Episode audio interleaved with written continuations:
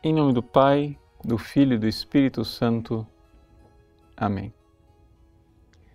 Meus queridos irmãos e irmãs, Jesus no Evangelho de hoje nos fala da fidelidade matrimonial e explica que o divórcio ele nasce por causa da dureza do nosso coração, nossa esclerocardia.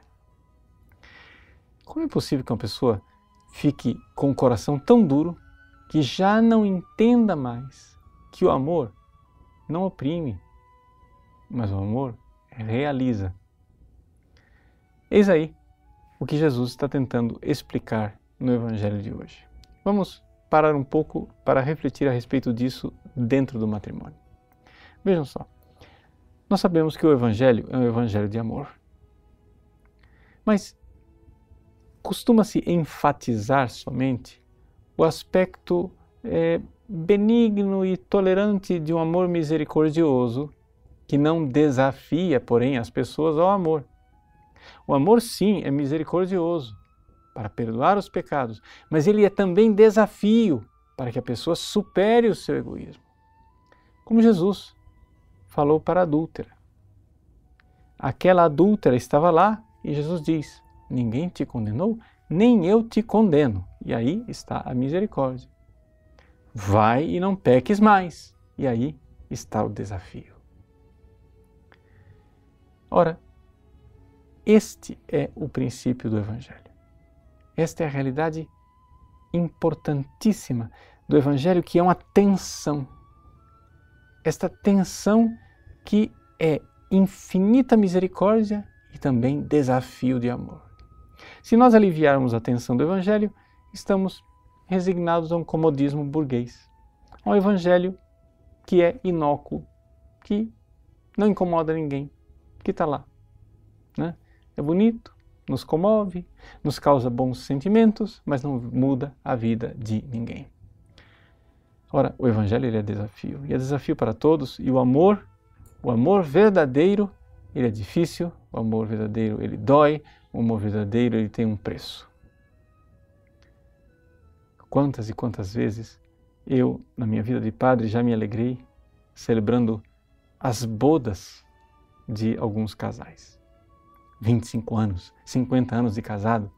Nossa, que triunfo, que alegria, que felicidade! Mas, como padre, quantos destes casais eu acompanhei no meio de sofrimentos, de tribulações, de noites escuras, de tempestades e de misérias. De tal forma que, se não houvesse ali o desafio da fidelidade, essas pessoas não teriam passado pela Páscoa da cruz para triunfar numa ressurreição agora celebrada no júbilo das bodas. A fidelidade matrimonial não é uma opressão. A fidelidade matrimonial, ela é um lindo desafio de amor do Pai do céu, que quer que nós superemos os nossos egoísmos.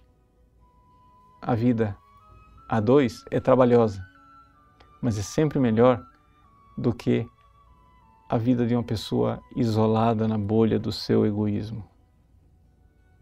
Nós somos, sim, ocasião de santificação uns para os outros. Mas que alegria! Que alegria poder amar e perdoar o outro, sabendo que Cristo me amou e perdoou. Não oprime, não é fonte de peso e de opressão celebrar a misericórdia quando eu fui objeto de misericórdia. O Cristo me amou e foi fiel a mim. Eu amarei e serei fiel também. Eis aí o desafio do amor, eis aí o desafio da fidelidade matrimonial. Deus abençoe você e o seu casamento. Em nome do Pai, do Filho e do Espírito Santo. Amém.